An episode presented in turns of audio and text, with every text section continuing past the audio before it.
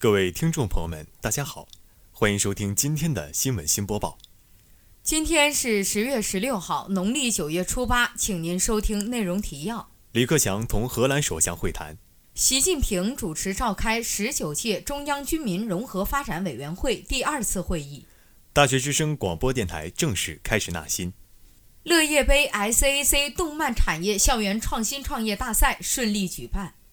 请您收听本期节目的详细内容。中新社消息，当地时间十月十五号上午，中国国务院总理李克强在海牙首相府同荷兰首相吕特举行会谈。李克强积极评价中荷关系与互利合作取得的积极进展。他表示，中荷高层交往密切，习近平主席与威廉亚历山大国王实现互访，有力推动了中荷开放务实的全面合作伙伴关系发展。在当前国际形势纷繁复杂、不确定性因素增加的背景下，中方愿同何方通过更加开放的务实合作，共同维护多边主义和自由贸易。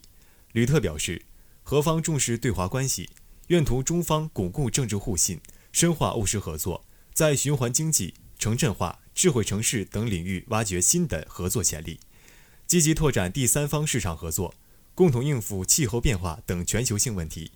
在老龄化方面，开展老年护理知识经验分享、人员培训、电子医疗合作，密切在联合国、二十国集团等多边机制的沟通协调，共同维护基于规则的多边主义和自由贸易体制。双方并就共同关心的国际地区问题交换意见。会谈后，李克强同吕特共同见证了两国经贸、金融、能源、农业等领域多项合作文件的签署。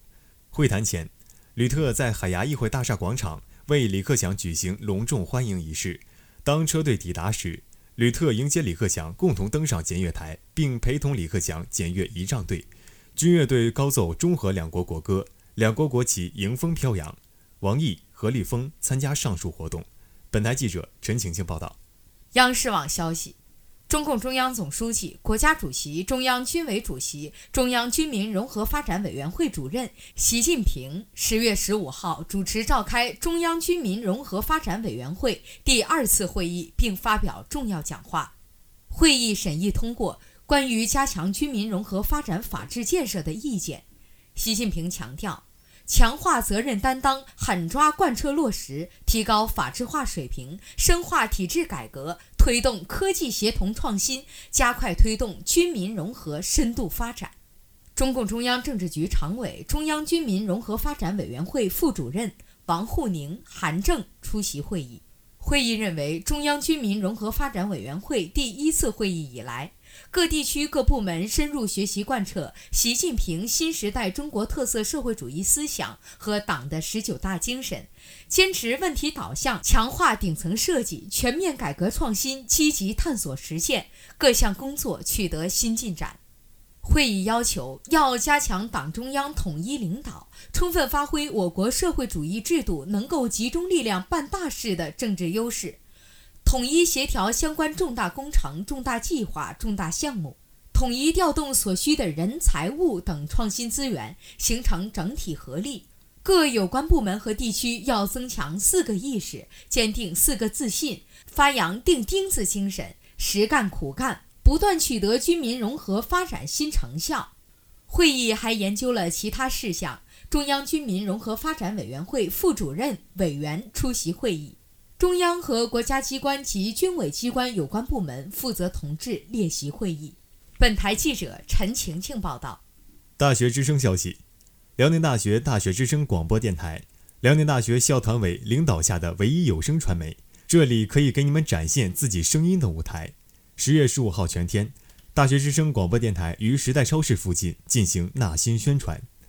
大学之声广播电台下辖六个部门，分别是办公室、外宣部。播音部、技术部、记者团、新媒体部，办公室隶属于行政运营中心，负责下发任务，协调各部门工作。外宣部分为外联职能和宣传职能。外联方面，即负责广台的一切宣传工作和筹集资金及拉赞助。播音部负责日常的录音和直播工作。整个播音部分为新闻和综艺两个方向。广台技术部是一个集技术性人才于一体的部门。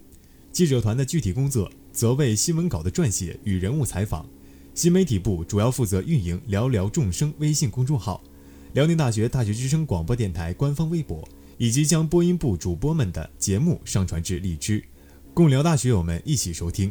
还囊括新闻新播报、人物杂志、七星金语、Music 巅峰榜、娱乐漫游记、体坛风云、英语时代、文化新视野等节目。在本次宣传现场，大学之声广播电台采取各部门轮流值班的方案。在分发给每一位参与纳新的新生们一份海报和报名表之后，邀请新生们在登记表上写下自己的基本信息。纳新宣传的基本流程井然有序。为了本次纳新宣传，大学之声广播电台筹划将于十月十八号本周四十七点于方圆楼一零二举办纳新宣讲。本台记者陈晴晴报道。大学之声消息。为促进动漫产业更好发展，释放沈阳高校大学生的智慧与创意资源，激发大学生创新创业热情，十月十四号，二零一八 Secnostroy 动漫嘉年华乐业杯 SAC 动漫产业校园创新创业大赛在辽宁大学蒲河校区举行。本次比赛的嘉宾评委有辽宁省创意产业协会会长丁立义。辽宁东软创业投资有限公司常务副总裁、董事总经理张广宁等，第一组选手上场宣讲。他们来自沈阳体育学院，带来的比赛项目叫做蝙蝠传媒。据第二组创业项目 V2 动漫体验馆，来自沈阳体育学院。该项目创业产品为 V2 动漫沉浸式体验馆，预计两年内通过 V2 体验收回成本并盈利。第三组创业项目“三星庙”来自沈阳工学院。据团队成员介绍，目前该产品已制作出相关衍生品。第四组创业项目“漫漫与小怪兽 ”IP 开发来自沈阳工程学院。据团队成介绍，《漫漫与小怪兽》短片曾在各大视频网站上播放过，在动漫圈具有一定热度。第五组创业项目“二二三工作室”来自沈阳航空航天大学。该项目从传统文化出发，旨在通过影视传播提升学生群体的文化素养。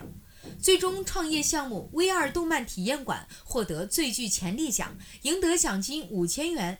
创业项目《慢慢与小怪兽》IP 开发获得三等奖，赢得奖金一万元；创业项目《三星庙》获得二等奖，赢得奖金一万五千元；创业项目《蝙蝠传媒》获得一等奖，赢得奖金两万元。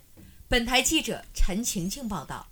今天的节目就为您播报到这里，感谢导播刘子聪，编辑陈晴晴，主播李嘉诚、陆嘉文。接下来，请您收听本台的其他节目。